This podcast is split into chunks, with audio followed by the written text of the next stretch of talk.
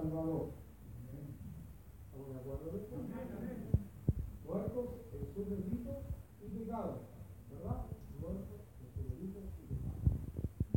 Había un anciano judío, ¿verdad?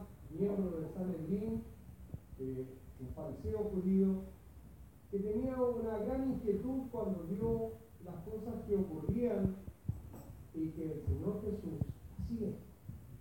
Y él vino a conversar con el Señor Jesús de noche y a preguntarle, ¿verdad?, por esto que él hacía. Este anciano se llamaba Nicodemo, ¿verdad?, fariseo judío, miembro del Sanedrín. Y él viene a preguntar, ¿cierto?, ¿cómo es que él puede hacer estas cosas? Entonces el Señor Jesús le declara el misterio que está escondido por los siglos, ¿cierto? Y que en esta, en esta dispensación, en esta época, ¿verdad? O en esta edad, eh, el Señor, nuestro Dios, va a dar a conocer a través de su Hijo Jesucristo y por la predicación del Evangelio va a sacar, dice acá en la carta de Pablo a Timoteo, en el capítulo, es el 10, dice verdad que el Señor por la predicación del Evangelio, verifíquelo por favor, por la predicación del Evangelio va a sacar a la luz la inmortalidad. ¿Me escuchó bien? Va a sacar a la luz la inmortalidad por la predicación del Evangelio. Entonces, fíjese que la inquietud que este anciano, fariseo judío, tiene es una inquietud que en realidad debiéramos, ¿cierto?, preocuparnos todos de cuál es la respuesta que esta preocupación de este anciano, a ver, dice los 10, no, no, no, estamos en la carta de Pablo que no, aquí estamos hablando de, eh, hablé de, sacó la luz la inmortalidad por la predicación del Evangelio. ¿Ven? Bueno, uno dice, ahí es. Pero lo voy a ver. Pero que ahora ha sido manifestada por la aparición de nuestro Salvador Jesucristo, el cual quitó la muerte y sacó a la luz la vida y la inmortalidad en el Evangelio. Yo decía, ¿verdad?, que esta preocupación que tenía el anciano fariseo judío, cierto Nicodemo, puede ir a preguntar al Señor mismo cómo es que se debería hacer para hacer las cosas que él hacía. Dejemos que él nos cuente, ¿verdad?, cómo fue esto. Entonces dice, había un hombre, dice, de los fariseos que se llamaba Nicodemo, principal de los judíos. Vino a Jesús de le dijo, Rabí, que es lo mismo que el maestro, sabemos que ha venido de Dios como maestro, porque nadie puede hacer estas señales que tú haces si Dios no está con él. Respondió Jesús y le dijo, de cierto, de cierto te digo, verdad, verdad te digo, que el que no naciere de nuevo no puede ver el reino de Dios. Y aquí, verdad, este anciano era muy complicado con la respuesta que el Señor le da. Entonces, miren que se le con mucha atención, porque de pronto nosotros pensamos, eh, bueno, si a alguien y yo a la iglesia, ya con eso basta y la persona empieza a llegar a la iglesia, pero está bien. Pero usted tiene que saber una cosa, el ser humano también tiene una situación que se da en su naturaleza y se la gloria de Dios. Y, y que el Evangelio no va con la gloria de Dios.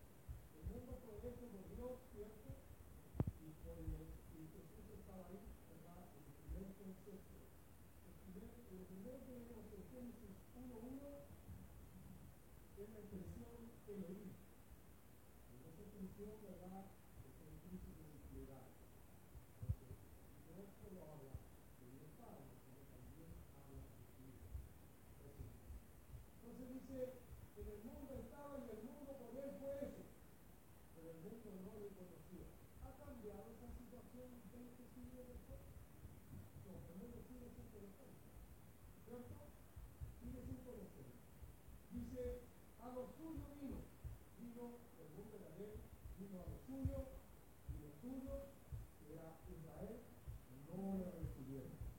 Los israelitas no le recibieron. Ellos de hecho están esperando a su Mesías, ¿verdad?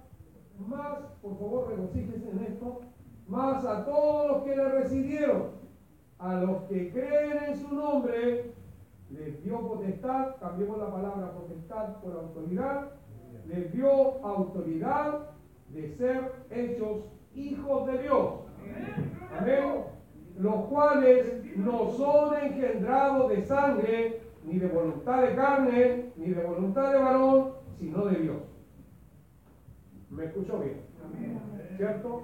Cuando nacemos espiritualmente no nacemos por la voluntad de mi papá y de mi mamá. Nacemos por la soberana voluntad de Dios. Amén.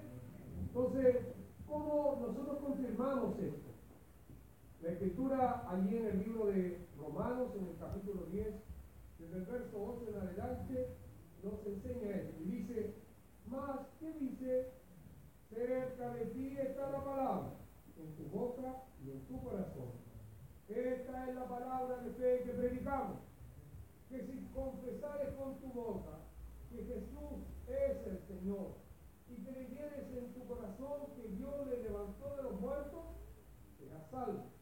Porque con el corazón se cree para justicia, pero con la boca se confiesa para salvación.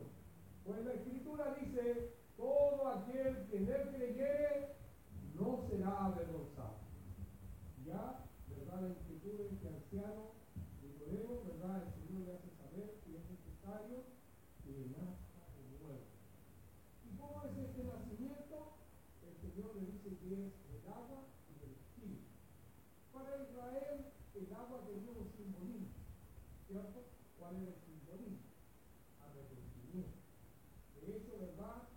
Eh, Juan estaba a las afueras, ¿cierto? En, en el Jordán, estaba, ¿verdad? Bautizando en, en, en, las aguas del Jordán para arrepentimiento. Para que la nación toda, ¿verdad? Que era una nación de sacerdotes, pudiera mostrarle a Dios su disposición a pedir perdón y arrepentirse de las cosas que ellos habían hecho mal. ¿Cierto? El agua y el espíritu. Entonces era bueno ¿cierto? que reconozcamos que con el agua, el que Juan estaba haciendo, pero Juan dijo, el que viene detrás mío es mayor que yo, y yo no soy digno de sacar ni siquiera sus sandalias, el calzado de su pie. Y él bautizando al Espíritu Santo y fuego. No lo confesamos con. Lo que creemos en nuestro corazón y lo confesamos con nuestra boca, pasamos de muerte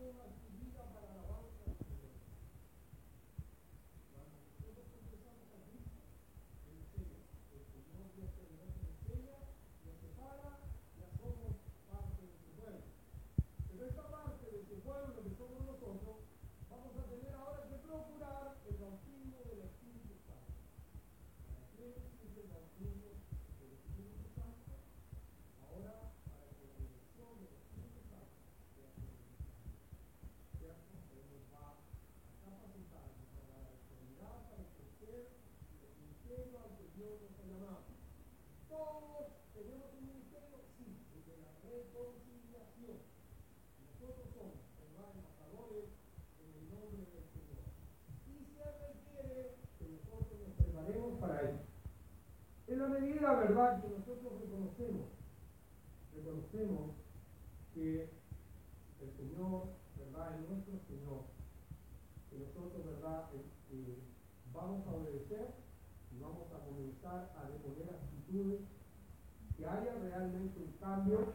Porque por favor, déjenme decir esto, el cristiano, y hace un, hace un, no, me acuerdo cuánto tiempo hace, pero una señorita nos predicó aquí con respecto a qué era ser cristiano.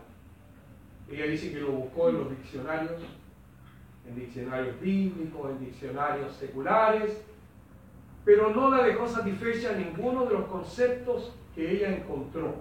Y lo buscó en la Biblia y nos dio una larga charla con respecto al tema y una preciosa exposición para entender qué es ser cristiano. Entonces cuando nosotros recibimos a Cristo, el Espíritu de Dios nos sella. Cuando nosotros comenzamos y entendemos que esto es así, y ponemos nuestro corazón a buscar al Señor, Él nos bautiza. Allí en el libro de los Hechos 1.8 dice, ¿verdad? El Señor le dice a los suyos antes de ascender, recibiréis poder cuando haya venido sobre vosotros el Espíritu Santo y me seréis testigos en Jerusalén, en Samaria y hasta lo último de la tierra. Ahora, todos nosotros debemos hacer de nuevo. Todos nosotros debemos reconocer a Cristo como Señor de nuestra vida. Todos nosotros debemos confesarlo con nuestra boca. Ahora, lo hemos confesado, estamos todos aquí. Y los que estamos aquí, podríamos decir en qué lugar estamos. Por favor, no estoy hablando del lugar físico, estoy hablando en qué lugar estoy yo, ¿cierto? En lo que Dios ha determinado para que yo haga. ¿En qué lugar estoy? ¿Soy discípulo? ¿Soy siervo? ¿Soy amigo? ¿En qué lugar estoy? ¿Qué, ¿Dónde estoy? ¿Cómo estoy trabajando? ¿Cómo estoy administrando los dones que el Señor me dio? Entonces, ¿sabe? Aquí nosotros, y por favor, yo quiero decir esto. Yo no le estoy diciendo algo a usted que a mí se me haya ocurrido. Eso está aquí. Cuando alguien le nace un guaguito, puede ser muy lindo el niño, preciosísimo, el bebé, uno lo quiere mucho, sea que sea hijo, nieto, sobrino, lo que sea, uno lo quiere mucho. Pero si el bebé tiene 20 años y sigue siendo bebé, ¿cómo anda eso? A nadie. No. El bebé tiene que buscar.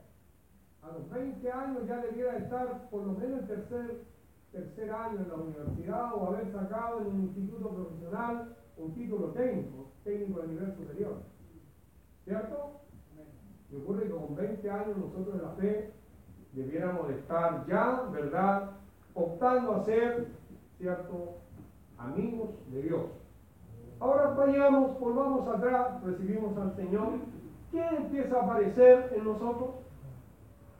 Nos damos cuenta, ¿verdad?, de que hay muchas situaciones que se dan y que están y son inherentes a esta naturaleza. Vamos al libro de Gálatas y nuestro amado Pablo nos desentraña este misterio y nos hace saber, ¿verdad?, que somos unos carnales. Y nos dice, andad en el Espíritu, no satisfagáis los deseos de la carne, porque el deseo de la carne es contra el Espíritu, y el del Espíritu es contra la carne, y estos se oponen entre sí para que no hagáis lo que quisierais. Y aquí nos aclara, pero si sois guiados por el Espíritu, no estáis bajo la ley. Y aquí ahora nos dice, ¿cómo nos damos cuenta si estamos, si somos realmente guiados por el Espíritu de Dios o somos guiados por nuestra carne? Manifiestas son las obras de la carne. ¿Y qué son? Adulterio, fornicación, inmundicia, laxidia, idolatría, hechicería, enemistades.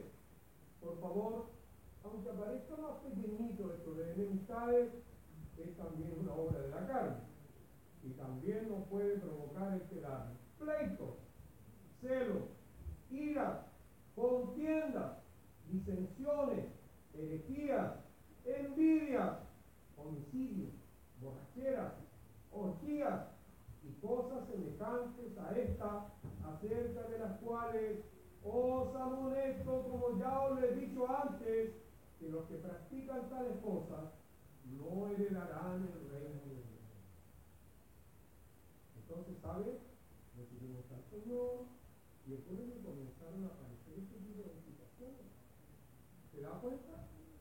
Comenzaron a aparecer. Y ocurre que el Señor, ¿qué, qué quiere de nosotros? Él quiere, ¿verdad?, que crezcamos a la estatura del varón perfecto, ¿cierto?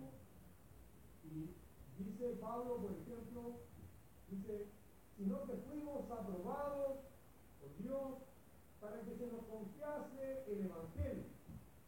Y hablamos, no como para agradar a los hombres, sino a Dios que prueba nuestro corazón o nuestros corazones. Amén. Entonces, nosotros tenemos que preparar a todo hombre, ¿verdad? Para eso.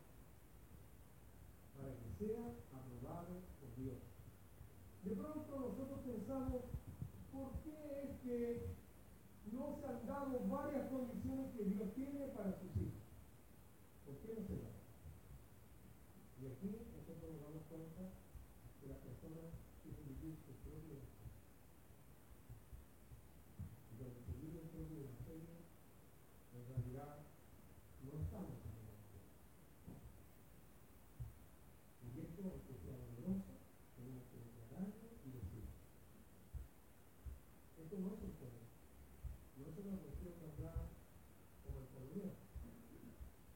El problema me gustó la niña, no, no, no, esto no es cierto. No, esto no está acá. No, esto esto es viendo. No, no, no, no. En el evangelio no. No. En el evangelio vamos a tener que ayudarnos, vamos a tener que hacer, vamos a ver. Para ver si también está complicado o no. Fíjese que Pablo al pastor y sí, agrava la situación. Que, que lo llegara el pastor Timoteo y le dice, habrá hombres en el último tiempo, le dice, serán días peligrosos. Porque habrá hombres amadores de sí mismos, avaros. El ejemplo de la en el negocio, en el trabajo, el trabajo, cada vuelta de ese cuerpo, cuánto me puede pagar el pan, cuánto me puede pagar el pan. ¿Por qué no? ¿Cuánta gente se, se avergüenza de la fe? Dios mío. No es uno. ¿Sabes esas cosas nosotros tenemos que llegar a a los jovencitos? Cuando trabajando con la señorita, con los niños, con los jovencitos, saben, no están llegando esa cosa. Pero saben que es probable, ¿verdad? Que uno se avergüence acá, pero tienen que que el Señor se avergüenza en la vida, que le llevan las vidas, ¿cierto? Eh, y esa vergüenza la vida, eso significa que no hay entrar en el reino de Dios. Nosotros debemos tener claro que el Señor, ¿verdad? Lo tomó, no para que sigamos siempre lo que somos, ni para que mantengamos actitudes. No, no, no, no. Así de simple. Señor, que yo quiero mantener. ¿Será tan así? No, no, no es Dios. No, está, equivocado, no se debió cortar, ¿cierto? No debimos de cortar, porque él dice el Señor. Y si el Señor nuestro, Él es amo. Nos manda, Él nos compró. No es una cuestión así, ¿verdad? Él, cuando Él nos llama, dice, el que quiera venir en pos de mí, el que quiera. Pero ocurre que Él nos compró. Entonces dice, habrá hombres amadores de sí mismos, avaros, vanagloriosos, soberbios, blasfemos, desobedientes a los ingratos, impíos, sin afecto natural, implacables, calumniadores, intemperantes, crueles, aborrecedores de lo bueno, traidores, impetuosos, infatuados, amadores de los deleites más que de Dios, que tendrán apariencia de piedad, pero negarán la eficacia de ella. A estos diga. Y sabe, dice, porque estos son los que se meten en las casas y llevan cautivas a las mujercillas cargadas de pecado, arrastradas por diversas concupiscencias. Estas siempre están aprendiendo y nunca pueden llegar al conocimiento de la verdad. Y de la manera que Llanes y Llambres, ustedes saben quiénes son estos dos, ¿verdad? Canes o Llanes, Canes o Llambres, como ustedes lo quieran decir, resistieron a Moisés, dice, esto eran los dos hechiceros que tenía Faraón en la corte, ¿verdad? Así también estos resisten a la verdad, hombres corruptos de entendimiento, reprobos en cuanto a la fe, mas no irán más adelante, porque su insensatez será manifiesta todo como también fue la de aquellos. Pero tú has seguido mi doctrina, conducta, propósito, fe, longanimidad, amor, paciencia. Hermanos, uno comienza, ¿verdad? El Espíritu Santo de Dios comienza a hacerle saber las cosas que están de y están acá. Usted puede como que no yo, como que no lo entendió, pero el único que está aprendiendo es usted. O yo. Aprendiendo. ¿Por qué razón? Porque Dios, el propósito de Dios es bendecir.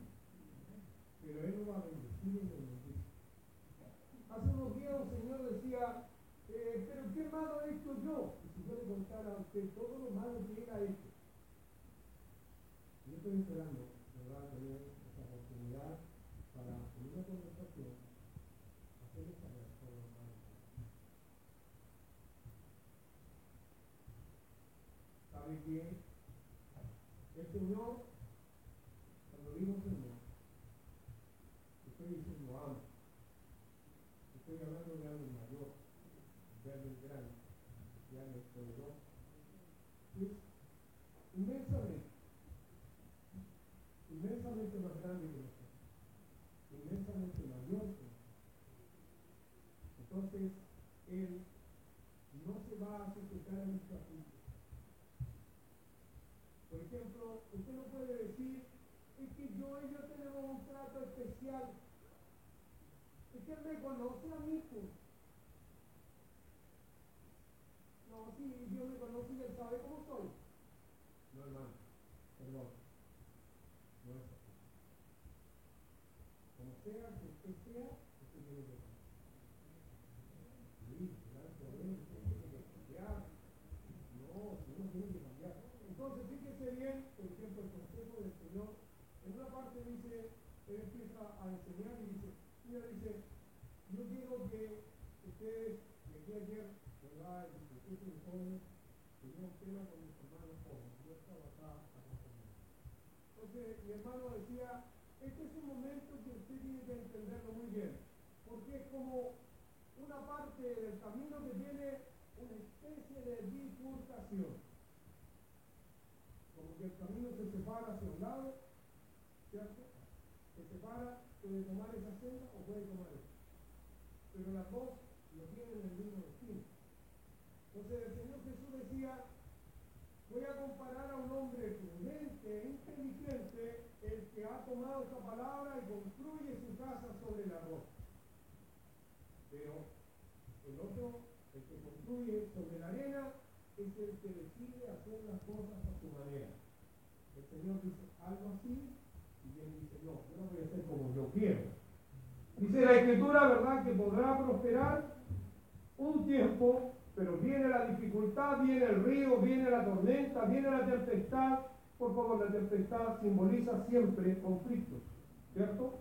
Y vienen esos conflictos y dice que todo lo que construyó se deshace, ¿verdad? El ímpetu, la fuerza de la naturaleza arrasa con todo.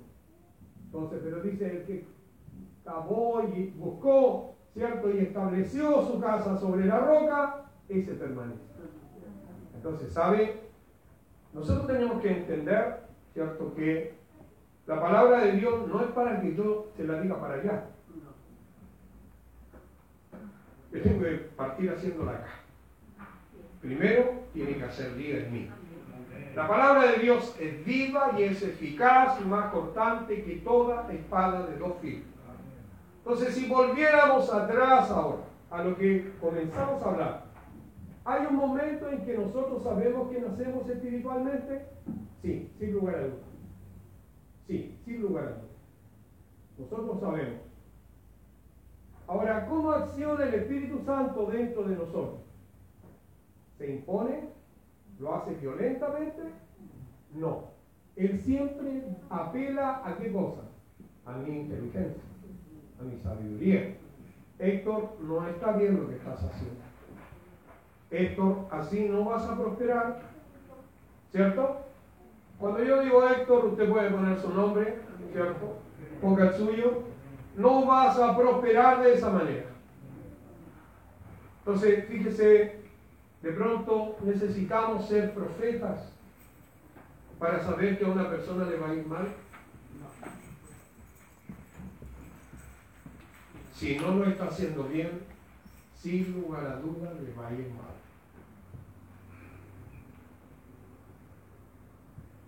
Nosotros, fíjese, durante nuestra vida, eh, somos, ¿verdad?, a veces abusados, eh, no necesariamente sexualmente, estoy hablando, puede ser un abuso de tipo físico, intelectual, ¿cierto? Puede ser también sexual, y todas esas cosas van quedando dentro de nosotros. Eso marca un poco la actitud que nosotros tenemos para enfrentar la vida. Pero ocurre que el Señor es un experto para sanar. Él nos va a sanar. Pero nos va a sanar cuando nosotros le decimos, esto es lo que está aquí dentro. Él sabe que lo tengo, pero Él quiere que yo se lo diga. El domingo el Señor nos decía en la predicación, ¿verdad? Que el mejor estado del hombre, ¿cuándo fue? En el principio, cuando estaba en el huerto. ¿cierto? Ese fue el mejor estado, porque el hombre era inocente y todas las cosas estaban para él y Dios estaba solícito en atenderlo todos los días. El hombre podía ver a su creador cara a cara, ¿cierto? Pero ¿qué fue lo que rompió esta idílica situación? La rompió el pecado, ¿cierto? La rompió el pecado, ¿verdad? Y se rompió esa preciosa comunión y ocurre que Ahora ya la voz de Dios no era audible para ellos de la manera que era en el principio.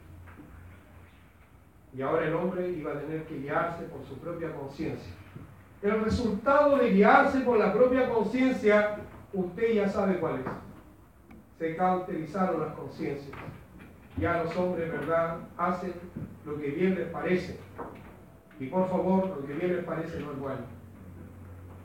Entonces, Sabemos entonces cómo se nace espiritualmente. Hay que confesar a Jesús. Dios nos sella con su espíritu, nos, eh, eh, nos, nos bautiza con el poder del Espíritu Santo, pero también Él nos dice, ¿verdad? Por ahí en Mateo creo que 7, nos dice, ¿verdad? No todo el que me dice Señor, Señor, entrará en el reino de los cielos, sino el que hace la voluntad de mi Padre que está en los cielos, ¿cierto? Entonces, no todo, dice el verso 21, el que me dice Señor, Señor, entrará en el reino de los cielos, sino el que hace la voluntad de mi Padre que está en los cielos. Muchos me dirán en aquel día, Señor, Señor, ¿no profetizamos en tu nombre y en tu nombre echamos fuera demonios y en tu nombre hicimos muchos milagros? Y entonces les declararé, nunca os conocí, apartados de mí, hacedores de maldad. Y a continuación viene lo de los dos cimientos, ¿verdad? El hombre prudente y el hombre insensato. Es necesario que nosotros nos pongamos, nos detengamos y preguntemos, como decía Jeremías, paraos en los caminos y preguntar por las sendas antiguas y consultar por ellas, para que allí hay descanso para vuestras almas. Si nosotros, por favor, si nosotros queremos tener una vida abundante, próspera, fructífera en el Señor, nosotros tenemos que prestar atención a lo que Él quiere y demanda de nosotros. Nosotros no podemos seguir así como así. Nosotros tenemos que saber en qué lugar estamos, qué es lo que somos, qué hemos hecho, cuál es nuestra condición. Por favor, ¿se puede saber todo eso? Sí, se puede saber perfectamente. Eso es muy fácil, ¿cierto? Pero tenemos que conocer las escrituras. Tenemos que conocer las escrituras para saber en qué posición estamos nosotros con respecto de lo que Dios quiere y demanda. ¿Verdad? Fíjese bien, si hemos limpiado el árbol, hablemos de un árbol, porque Dios nos ve como árboles. Si hemos limpiado el árbol, hemos movido la tierra. ¿Se acuerda usted cuando el Señor dice, nos da un ejemplo de la higuera, esa que había que cortar porque no producía nada? ¿Qué le dice el hortelano al dueño de la, de, la tierra y de la higuera? Señor, le dice, déjala un año más, ¿cierto? Yo voy a acabar, voy a preparar la tierra, voy a ayudar, ¿cierto? Yo voy a atender a la higuera a ver si el próximo año da. La higuera ir a Israel, ¿cierto? El que vino era el Señor Jesús. Él vino a acabar la tierra. Pero la Escritura dice que ellos no le conocieron. A los suyos vino a los suyos no lo recibieron. Entonces, veamos que somos un árbol nosotros. Un árbol que no ha sido abandonado. Porque si nosotros estamos, ¿verdad?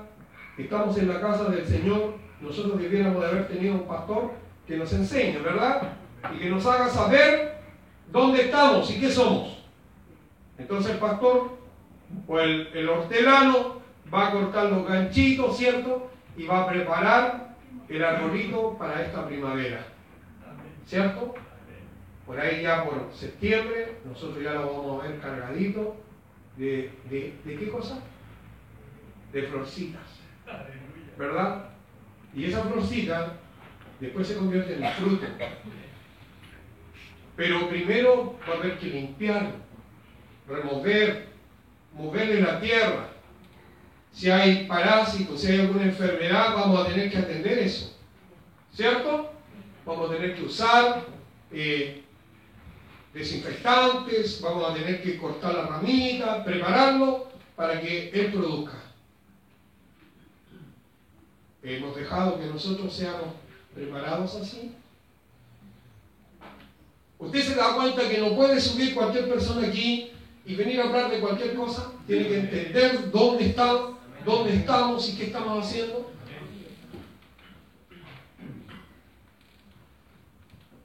¿Qué quiere Dios para nosotros? Que estemos bien.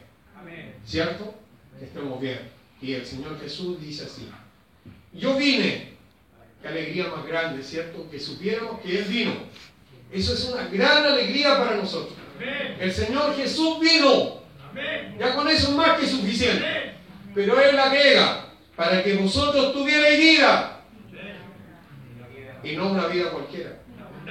Una vida abundante, abundante, abundante. Y, y él dice, yo no lo voy a dejar huérfano, si voy a estar preocupado de que alguien le esté hablando permanentemente a ustedes. Voy a enviar, mi Padre va a enviar su Espíritu. Y Él los va a guiar a toda verdad, a toda justicia. Él los va a capacitar. Él les va a enseñar todas las cosas. He aquí yo estoy con vosotros todos los días hasta la consumación de los siglos. ¿Se alegra usted? ¿Se goza? Amén. Entonces fíjese y déle gracias al Señor. Dele gracias al Señor. Porque usted no está solo, no está huérfano. Está el Espíritu Santo. Si hay alguna cosa que esté mal hoy día, nosotros la, la, vamos a arreglar con el Señor porque se la vamos a decir, le vamos a confesar. Y cuando nosotros confesamos, nuestros pecados dicen que Él es fiel y justo para perdonarnos y limpiarnos de todo maldad. Entonces, hermano, qué cosa más hermosa. ¿Sabe? Hemos comenzado este año una nueva etapa de la enseñanza.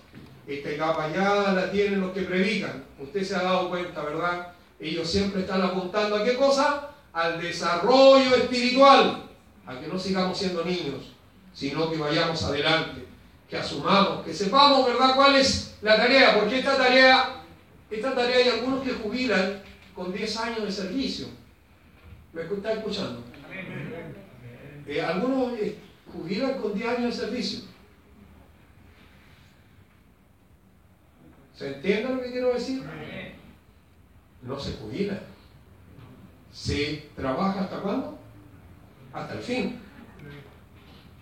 El que perseverare, ese, el que perseverare hasta el fin, ese será salvo. Así que yo puedo decir, eh, me voy a sentar y voy a esperar. No. No, no, no, no, no, yo tengo que estar fresco siempre, siempre, siempre, siempre. Y que estar renovándome. Renovándome constantemente. ¿Con qué? Con las teleseries brasileñas, las mexicanas, las venezolanas. No, acá está el renuevo. Acá está el renuevo. Este es el renuevo. Las sagradas escrituras. En ellas parece que encontráis la vida eterna. Y ellas son las que dan testimonio de mí. Ya sabemos cómo se nace, ¿verdad? Pero ahora vamos a tener que prestarle mucha atención a este renuevo, a limpiar la casa, a prepararnos para los frutos. El proceso de fruto, el proceso para que nosotros tengamos fruto, llevemos fruto, es un proceso, ¿verdad?, que demanda de nosotros una especial atención. ¿Por qué razón? Porque hay dentro del hombre concupiscencia. Porque hay dentro del hombre, ¿verdad?, todavía maldad. Y si está la maldad y permanece la concupiscencia, y si el hombre se deleita en su carne y no se deleita en lo que es de Dios, entonces no hablemos de fruto. No hablemos. El domingo, ¿verdad? El, hermano que estaba a cargo de la clase de los jovencitos eh, comenzó a preguntar si conversaron ellos, ¿verdad?, acerca de, de que no había, que faltaban algunas cosas como esto, como, como la humildad, como... Si no está el Espíritu Santo, falta todo. Y si no está el Espíritu Santo, no podemos pretender tener fruto.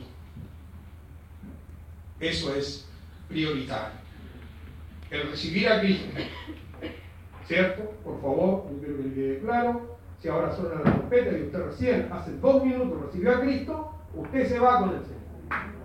Pero, si hay tiempo, usted va a tener que empezar a limpiar la casa y a ordenarla para que el Espíritu Santo de Dios esté ahí. Y para que usted, ¿verdad?, comience a ser guiado por el Espíritu de Dios. Ahora, sé que me he tomado mucho tiempo pero sé que es importante lo que yo le estoy diciendo. El Señor quiere que usted lleve fruto. Allí en Gálatas capítulo 5, versos 22 y 23, dice, ¿cierto?, cuál es el fruto del Espíritu Santo. Amor, paz, gozo, paciencia, benignidad, mansedumbre, templanza, ¿cierto? Y en la segunda carta de Pedro, ¿verdad? En el capítulo 1 me da la impresión, ¿verdad? En el primer dice, vosotros sois partícipes de la naturaleza divina. Y dice, agregar a vuestra fe virtud, a la virtud conocimiento, al conocimiento dominio propio, al dominio propio paciencia, a la paciencia piedad, a la piedad afecto fraternal y al afecto fraternal amor. Entonces, ¿sabe una cosa? Tiempo nos falta para trabajar. Hay algunas personas que se toman licencia, no, no, yo, en realidad yo me siento bien. Sí, usted puede aprobar cualquier cosa y sentirse muy bien, pero déjeme decir el que tiene que aprobar es Dios. Y Dios no se complace con las mitades. No, Él nos quiere, ¿verdad? Él dice, en el libro de Apocalipsis se le, se le hace saber a alguna iglesia por ahí, le dice, mira, le dice, Preferible que fuera frío.